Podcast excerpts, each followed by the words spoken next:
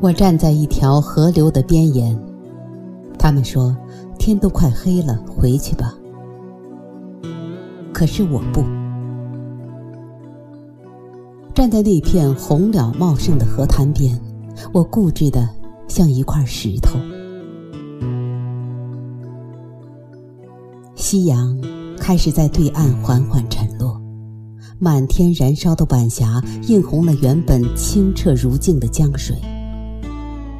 这条叫汨罗江的河流，此刻像一个血色的破折号，而我要寻找的，正是这破折号后面的两千多年前在此淹没的那个清瘦的身影。公元前三零四年，一叶木筏自北向南剪波而下，船头上。四十三岁的楚国左徒屈原形容憔悴，因为单薄。那该是一个暮春或者初秋的黄昏。汨罗江带着几分凉意，江畔杂花生树，氤氲出江南独有的深邃与宁静。一路抑郁又行吟不止的三闾大夫，终于在玉寺山下停舟寄览，结庐而居。很久很久以后，经过这里的人还依稀可听到当年三闾大夫与渔夫的一段对话：“您不是三闾大夫吗？何故到的这里？”那都是因为举世浑浊而我独清，众人皆醉而我独醒。众人浑浊，那您何不随波逐流？大家都醉，那您何不一起开怀畅饮呢？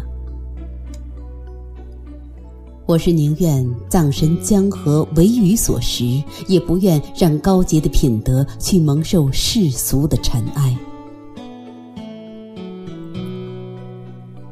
就在他们对话的同时，郢都宫廷里的群小们正为驱逐了这位独清独行者而节节畅笑，却全然不知那虎狼般的秦军正弯弓搭箭，充满杀伐之气的脚步已渐渐逼近。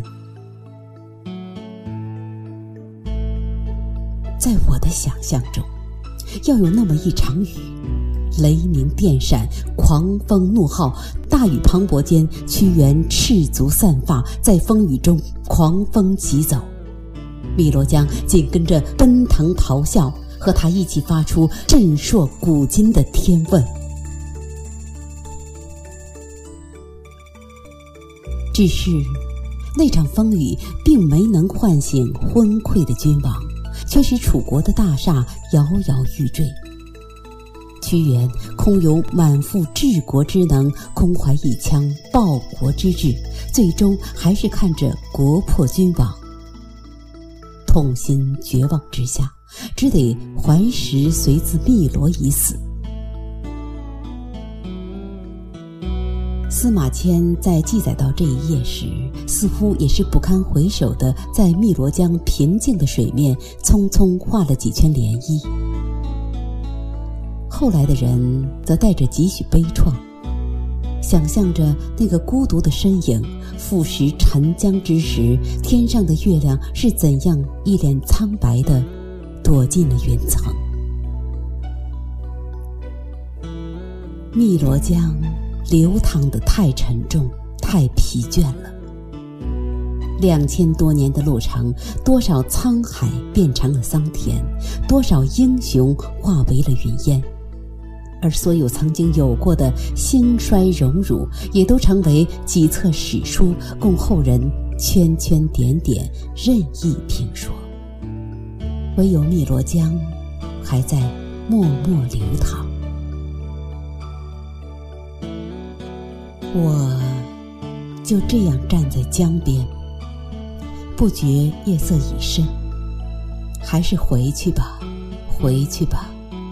只是别把脚步放得太重，别惊扰了那个正在碧波间沉吟的老人。